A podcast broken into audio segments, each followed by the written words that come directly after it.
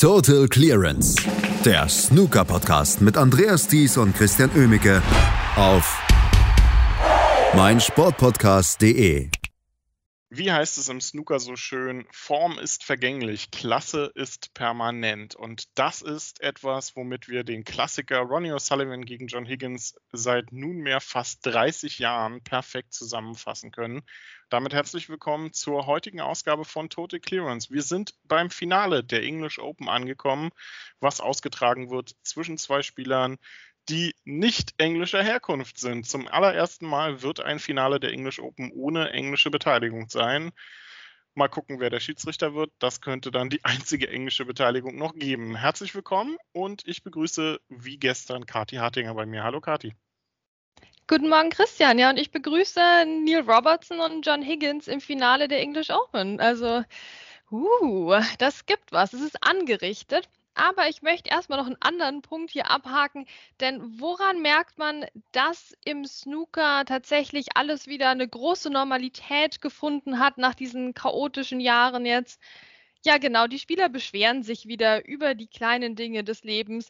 Ja, also gestern ging es ja wieder los hier. Es wurde sich beschwert über das Tischtuch, über die Lüftung, über die Pomeranze. Also unsere Diven sind zurückgekehrt zusammen mit dem Publikum. Das haben wir gestern genossen, alle zusammen. Also, English Open Beschwerde Nummer 1. Über das Tuch wurde tatsächlich ziemlich häufig diskutiert die Woche, gerade über das vom TV-Tisch. Aber was mich dabei ein bisschen wundert, am Nachmittag schien es dann noch keinen so wirklich gestört zu haben. Denn am Nachmittag spielten Ronnie O'Sullivan äh, und John Higgins gegeneinander. Und das war mal wieder ein Match, Kati.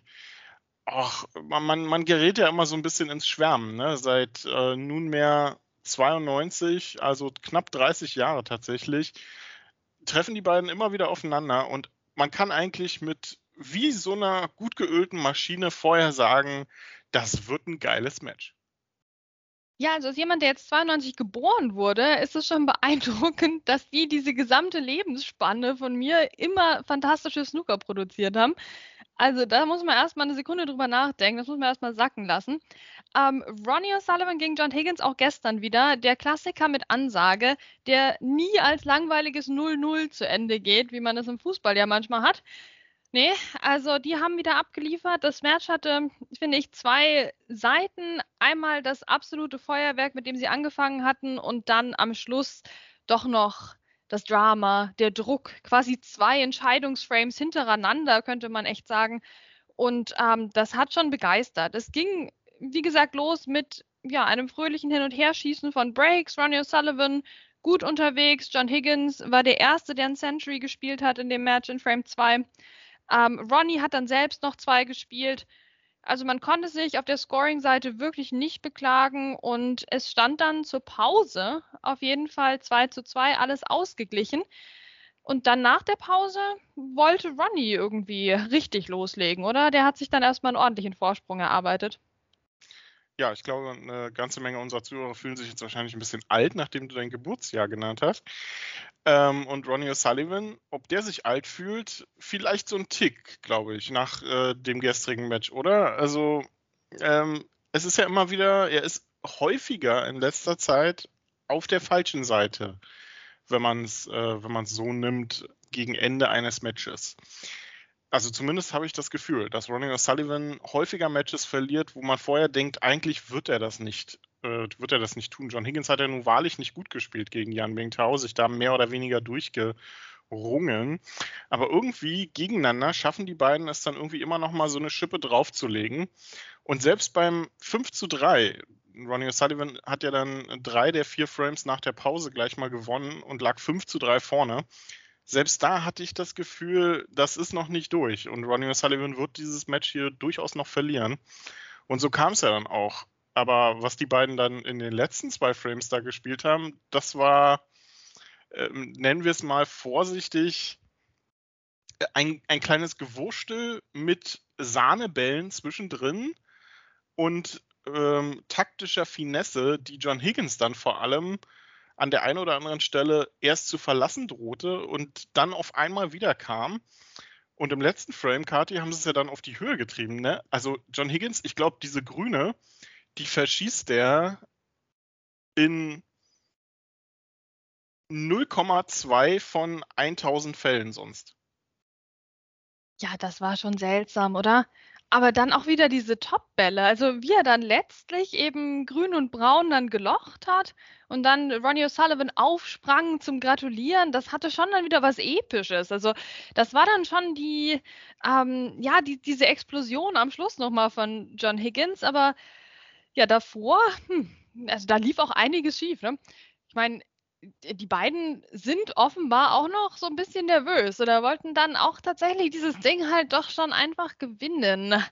Und es wollte nicht so richtig. Ja, beide mit Fehlerchen, aber dann auch ja mit tollen Safeties wieder, wieder zwischendurch. Und beide Frames eben sehr, sehr, sehr umkämpft. Ähm, deswegen meine ich, es waren quasi zwei Entscheidungsframes, weil man hat in beiden Frames so dieses, okay, jetzt ist der eine mal ein bisschen drin in den Bällen, ach, klappt nicht. Äh, dann ist der andere mal ein bisschen dran, ach, klappt auch nicht. Und dann wieder ein taktisches Duell.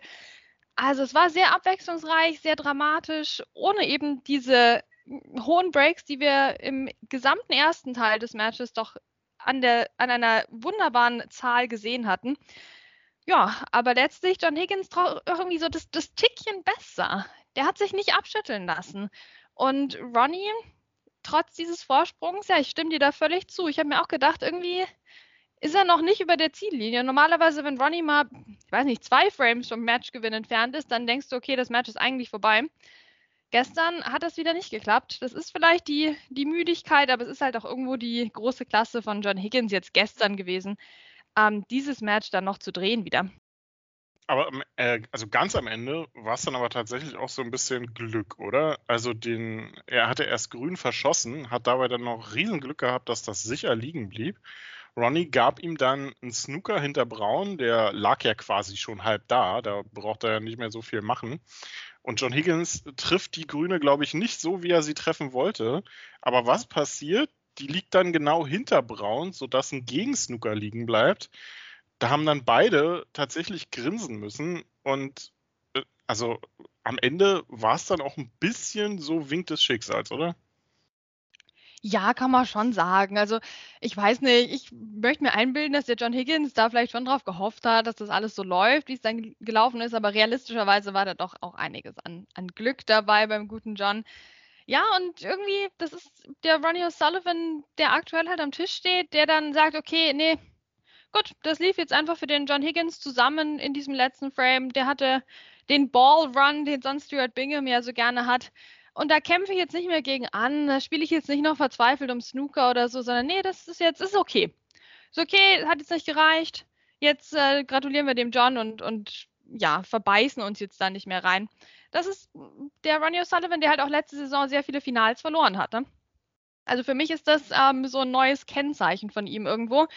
Ähm, und John Higgins, ja klar, am Schluss mit, mit ein bisschen Glück, aber hat dann auch, finde ich, ich bleibe dabei, tolle Bälle auch gelocht, um dann über die Ziellinie wirklich zu kommen. Und er ist ja jemand, der selten sonst Glück hat mit dem Lauf der Bälle in wichtigen Situationen. Und da hat er sich das eigentlich auch mal verdient. Ja, also es war ja jetzt nicht äh, kein Zufall. Also das kann man nun wahrlich nicht sagen. Ähm, noch zu Ronnie O'Sullivan. Er ist jetzt tatsächlich, ich glaube, zum ersten Mal beim Champion of Champions dabei, nur über die Weltrangliste. Das heißt, er hat in den letzten 24, äh, in den letzten zwölf Monaten kein Turnier gewonnen. Und das, obwohl er in diversen Finals äh, stand. Meinst du, das nagt so ein bisschen an ihm? Ja, also ich glaube halt nicht, überraschenderweise. Ich glaube, das ist der neue in sich ruhende Ronnie O'Sullivan, naja, so okay, ansatzweise in sich ruhende Ronnie O'Sullivan, der sowas hinnimmt. Und ich glaube, das ist genau auch das Problem. Ich glaube, das Problem von Ronnie ist, dass es ihn nicht so sehr nervt, wie es ihn vielleicht vor fünf Jahren genervt hätte, dass er so viele Finals aus der Hand gegeben hat. Und dass er jetzt quasi über die Ding Junhui-Route beim Champion of Champions dabei ist. Also es, müsst, es müsste ihn nerven, es nervt mich ja ein bisschen. Ähm, aber gut, wir werden sehen, wie er da abliefert, denn das ist ja auch wieder ein Turnier, was ihm jetzt mehr liegt als die Qualifikation zum German Masters zum Beispiel.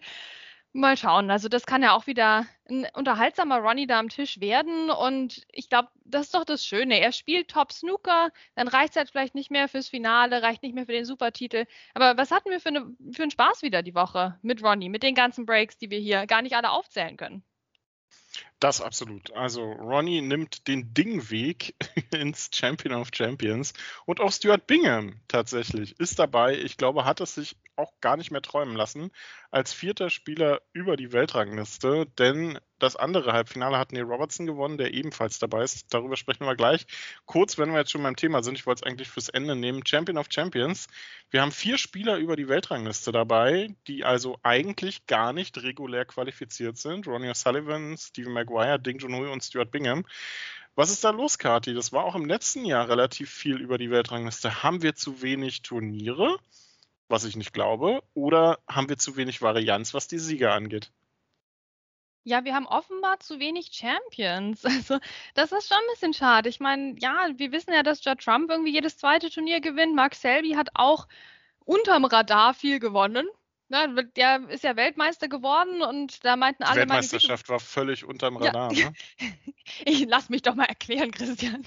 Als er die Weltmeisterschaft gewonnen hat, meinten ja alle, meine Güte, wo war ich, der Mark Selby? Ne? So, so die Übersaison hatte er gefühlt nicht gespielt, aber er hat ja Turniere am laufenden Band eigentlich gewonnen.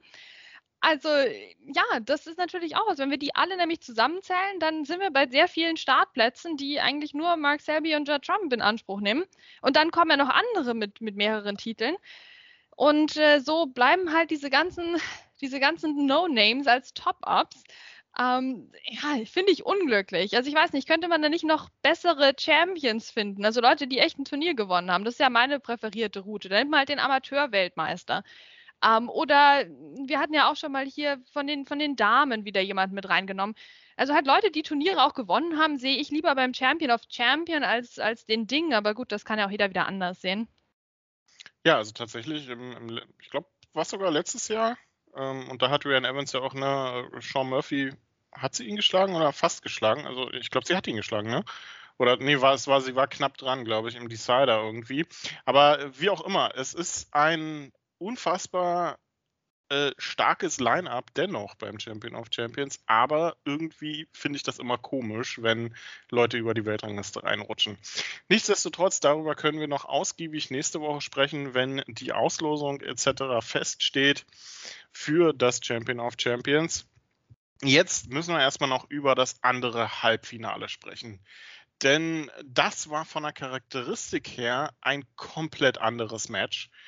Und zwar einfach, weil es deutlich kämpferischer war, mit deutlich mehr Klein-Klein, mit zerfahrenen Frames, die sich Reihe in Glied ineinander reiten mit einem Neil Robertson, der das Match eigentlich weitgehend im Griff hatte, trotzdem mit 2 zu 4 hinten lag gegen einen Mark King, der da in Straßenkämpfermanier durchgecruised ist, wie schon die ganze Woche eigentlich so ein bisschen.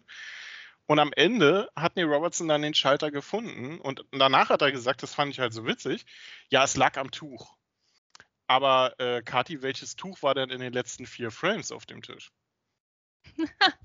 Ja, das Tuch, das war dann das haben sie noch mal heimlich gespannt, oder? Nee, also bitte, Neil Robertson. Ach, ja, ich weiß ja nicht, ob das sein muss, ja noch mal mit dem Tuch. Ich meine, Mark King ist ein Phänomen, die ganze Woche schon gewesen. Jetzt ist Schluss für ihn hier. Der hatte ja, weiß man nicht. Hatte, hatte der jetzt Probleme mit dem Tuch oder nicht? Weil ich meine, 50er Break hat er nicht auf die Reihe bekommen, aber er hatte Neil Robertson am Rand einer Niederlage. Also das spricht jetzt für und gegen das Tuch gleichzeitig. Mit anderen Worten, wir können diese Tuchhypothese eigentlich mal wirklich ähm, ignorieren und uns auf das schöne Snooker konzentrieren, was Neil Robertson am Schluss dann doch noch gezeigt hat. Nämlich mit zwei Century Breaks, einer 111 und einer 101 und dann noch eine schöne 84, ähm, um dann doch noch 6 zu 4 zu gewinnen. Und danach sah es echt nicht aus. Denn ja, Mark King war für mich trotzdem am Anfang irgendwo der bessere Spieler in dem Sinne von, der hat die Matchhärte und den Willen, dieses Ding wirklich richtig zu gewinnen. Im Gegensatz zu Neil Robertson, der da bei diesem Gestöpsel von Mark King so ein bisschen der Statist war für mich, obwohl es natürlich 2 zu 2 stand zur Pause. Aber gerade so dieser fünfte Frame, den sich Mark King dann geholt hat nach dem Interval, wo Neil Robertson dann noch um Snooker gespielt hat, das war auch so ein klein, klein Frame, ziemlich niedrige Scores. Um, ähm, und ja, Mark King hatte dann diverse Male, die, es ging um Pink, ne? Neil Robertson wollte Snooker auf Pink holen. Ja, da hat Mark King Pink dann wirklich in die Tasche fast schon reingelegt. Also knapper geht's gar nicht. Neil Robertson musste die wieder rausholen. Also das war herrlich anzusehen. Und Mark King war da einfach der souveränere Mann am Tisch in dem Moment und konnte das sogar im sechsten Frame dann noch weiter spinnen. Ja, dann war eben diese 4 zu 2 Führung da und Neil Robertson wachte auf. Ja, vielleicht sollten wir mal mit einem lila Tischtuch spielen oder sowas. Ich weiß es nicht. Ähm, er hat dann jedenfalls nochmal angefangen, vernünftiges Snooker zu spielen und dann das Spiel doch gewonnen, weil das ist jetzt auch nicht die Schlagzeile der Nation. Wenn Neil Robertson gut spielt, spielt er wesentlich besser als Mark King. Das stimmt, absolut. Zwei Centuries und eine 84 waren es dann, ähm, die ja am Ende des Matches auf diesem ja relativ lockeren Tuch, wie er es nannte, äh, dann trotzdem irgendwie zusammenliefen. Schon sehr kurios. Bin gespannt, ob da heute Nacht der Tisch nochmal neu bezogen wurde. Ich glaube nicht. Das passiert ja eigentlich vor dem Halbfinale, üblicherweise. Aber wir haben jetzt das Finale. Neil Robertson gegen John Higgins. Absolutes, to absolut tolles Match, ähm, was wir uns da erwarten können. Ich glaube, es wird mehr Taktik geben, als Neil Robertson lieb ist. Ne? John Higgins, der hat jetzt in diesem Jahr zwar ähm, die, was die, ich glaube die Players Championship, ne, wo er so grandios, wo er so grandios gespielt hat. Ansonsten hat er ein paar bittere Finalniederlagen erlebt, Masters-Finale gegen Yan Mingtao und ja auch vor kurzem gegen Mark Allen das Northern Ireland Open Finale. Ich glaube, der brennt schon ein bisschen darauf, heute unbedingt dieses Match zu holen. Ja, absolut. Ich meine, wenn du letztes Wochenende erst gut, im, im Finale standst, gefühlt, ne? Ah, und dann, meine Güte, hat es nicht gereicht, jetzt bist du wieder dran. Es ist ja auch eine Leistung in dem Alter von John Higgins. Hier schon wieder ganz im Finale zu stehen, ja, da muss doch jetzt auch mal der Titel her. Ich glaube auch, ich glaube, da geht jetzt auch nichts vorbei. Ähm, äh, an, an dem guten Herrn Higgins heute. Und ja, Neil Robertson, das haben wir auch schon gesehen, zum Beispiel bei der WM, wenn man den ein bisschen in ein taktisches Spiel reinzwingt, dann geht er auch recht schnell mal baden. Und ich glaube, das wird John Higgins heute machen. Und Neil Robertson müsste dann jetzt uns zeigen, dass er es schafft, aktiv dem Spiel seinen Stempel aufzudrücken und sein bestes Snooker hier auszupacken. Da bin ich momentan ganz ehrlich ein bisschen skeptisch, aber wir reden über Neil Robertson. Wir reden über jemanden, der dringend auf der Suche ist nach seinem nächsten zweiten WM-Titel. Also da müssen wir auch Ansprüche an ihn stellen. Aber es wird, glaube ich, auf jeden Fall ein interessantes Match und der Knackpunkt wird sein, wie viel Taktik uns Higgins hier anbieten kann, um den Neil Robertson erst gar nicht ans Tuch kommen zu lassen. Noch ein, äh, noch ein Thema, was gestern so ein bisschen aufkam. Wir hatten knapp 45 Jahre als Durchschnitt als Durchschnittsalter im Halbfinale. Ähm, wir sehen immer längere Karrieren. Hat Snooker so ein kleines Altersproblem in Richtung ähm, Snooker wird zu alt, zu wenig jung kommt nach? Ja, also ich glaube, das ist die große Frage der nächsten fünf Jahre, vielleicht sogar zehn Jahre, was hier passiert. Denn ich meine, die Spieler, die, die so die, die nächste Generation waren, die sind jetzt halt auch schon Ende 30. Und ja, was kommt danach? Also da fallen einem natürlich zwei, drei Namen ein, aber halt nicht 16. Und das Problem wird immer größer, je länger die Herren Higgins, O'Sullivan, Williams und Co. da bleiben und oben mit dabei bleiben dann kommen jetzt, wie gesagt, kommen die nächsten Oldies bald nach in fünf Jahren. Ich beleidige hier Spieler am laufenden Band, aber gut, dafür bin ich ja in dieser Sendung. Ähm, Neil Robertson und so, ne? Also die werden, die werden auch nicht jünger. Die gehören dann bald auch zu den Leuten, von denen wir sagen, Mensch, da kam jetzt nichts Junges mehr nach. Also klar, da muss sich Snooker echt Gedanken machen. Das ist aber ja irgendwo ein, ein natürliches Problem. Also da, das, das, das kann man jetzt ja niemandem irgendwie in die Schuhe schieben, also das liegt ja jetzt nicht am Turnierformat oder so, sondern es liegt einfach daran, dass die Leute besser trainieren als vor 30 Jahren noch. Es liegt daran, dass sie sich fitter halten, ähm, dass sie die Erfahrung besser nutzen wahrscheinlich, dass sie vielleicht auch Lust haben, länger auf hohem Niveau mitzuspielen, dass es um mehr Geld geht. Ich glaube, das sind alles so natürliche Sachen, die dazu beitragen. für die niemand was kann oder die wir sogar ja begrüßen, ähm, dass dies, diese Altersstruktur verändert. Und ob man da jetzt entgegenwirken will, wie, keine Ahnung. Aber ich glaube, das wird das Thema der nächsten Jahre, so wie vielleicht das Thema der letzten Jahre die ähm, Expansion Richtung Asien war. Ich glaube, wir kommen jetzt in so eine neue Phase rein, wo wir uns ganz stark mit der Altersstruktur auseinandersetzen müssen. Denn so die knalljungen Poster-Boys oder so haben wir jetzt nicht am Start oder Poster-Girls. Ja, so Beckham-mäßig äh, Paul Hunter haben wir jetzt aktuell zum Beispiel auch nicht dabei. Ne? Ja, es ist schon ähm, interessant, aber ich muss gar nicht mehr so viel dazu sagen. Du hast im Prinzip alle Punkte angesprochen, die auch ich auf der Liste dazu hatte, ähm, zur Altersstruktur. Ich finde das auch ein, ein relativ natürliches Phänomen, wenn man sich einfach die Strukturen auf der Tour anguckt und sich mal vergleicht mit den 80er, 90er Jahren. Das ist ja deutlich professioneller alles. Und eine Frage wäre eher, was kann man vielleicht im Jugendbereich tun, vielleicht auch nicht nur unbedingt in Großbritannien, sondern auch eben in Deutschland, in anderen äh, kontinentaleuropäischen Ländern. Was passiert da überhaupt im Jugendbereich, dass man da überhaupt eine Chance hat, vernünftig auch mal Spieler nachzuziehen? Aber ich glaube, das ist vielleicht auch ein Thema mal für eine eigene Sendung. Und wir konzentrieren uns jetzt einfach mal auf das Finale der English Open heute. Ab 14 Uhr geht's los. Best of 17 John Higgins gegen Neil Robertson. Kati, du kommst natürlich nicht davon. Und äh, da haben wir schon einen zweiten Grund, warum du da bist. Zum Spieler beleidigen und zum, ähm, äh, zum Prognose geben. Wer gewinnt das heute? Ja, ich habe ja schon gesagt, also gegen, gegen John Higgins wird heute kein Kraut gewachsen sein. Außerdem spielt ja Neil Robertson gegen John Higgins und das Tischtuch. Also das ist einer zu viel, das wird nichts heute. Ja, ich bin auch irgendwie, ich habe es im Gefühl, dass es eher John Higgins wird. Der hat diesen, diesen, glaube ich, den, diesen Willen jetzt nach der Niederlage gegen Mark Allen ähm, und beim Masters-Finale. Also da muss einfach äh, jetzt ein Titel her für ihn. Und so wird es dann auch kommen. Und das würde auch irgendwie passen, gerade auch zur Altersdiskussion. Ne? Wir werden es sehen. Heute geht's äh, los um 14 Uhr, um 20 Uhr dann die zweite Session. 8 plus 9 Frames maximal. Und wir wünschen euch viel Spaß und fassen das Ganze dann natürlich morgen auch wieder für euch zusammen. Das war's von Kathi und mir für heute. Bis morgen. Schatz, ich bin neu verliebt. Was? Da drüben. Das ist er. Aber das ist ein Auto. Ja, eben. Mit ihm habe ich alles richtig gemacht. Wunschauto einfach kaufen, verkaufen oder leasen. Bei Autoscout24. Alles richtig gemacht. Total Clearance der Snooker-Podcast mit Andreas Thies und Christian Ömicke auf meinsportpodcast.de. Schatz, ich bin neu verliebt. Was? Da drüben. Das ist er. Aber das ist ein Auto. Ja, eben. Mit ihm habe ich alles richtig gemacht. Wunschauto einfach kaufen, verkaufen oder leasen. Bei Autoscout24. Alles richtig gemacht.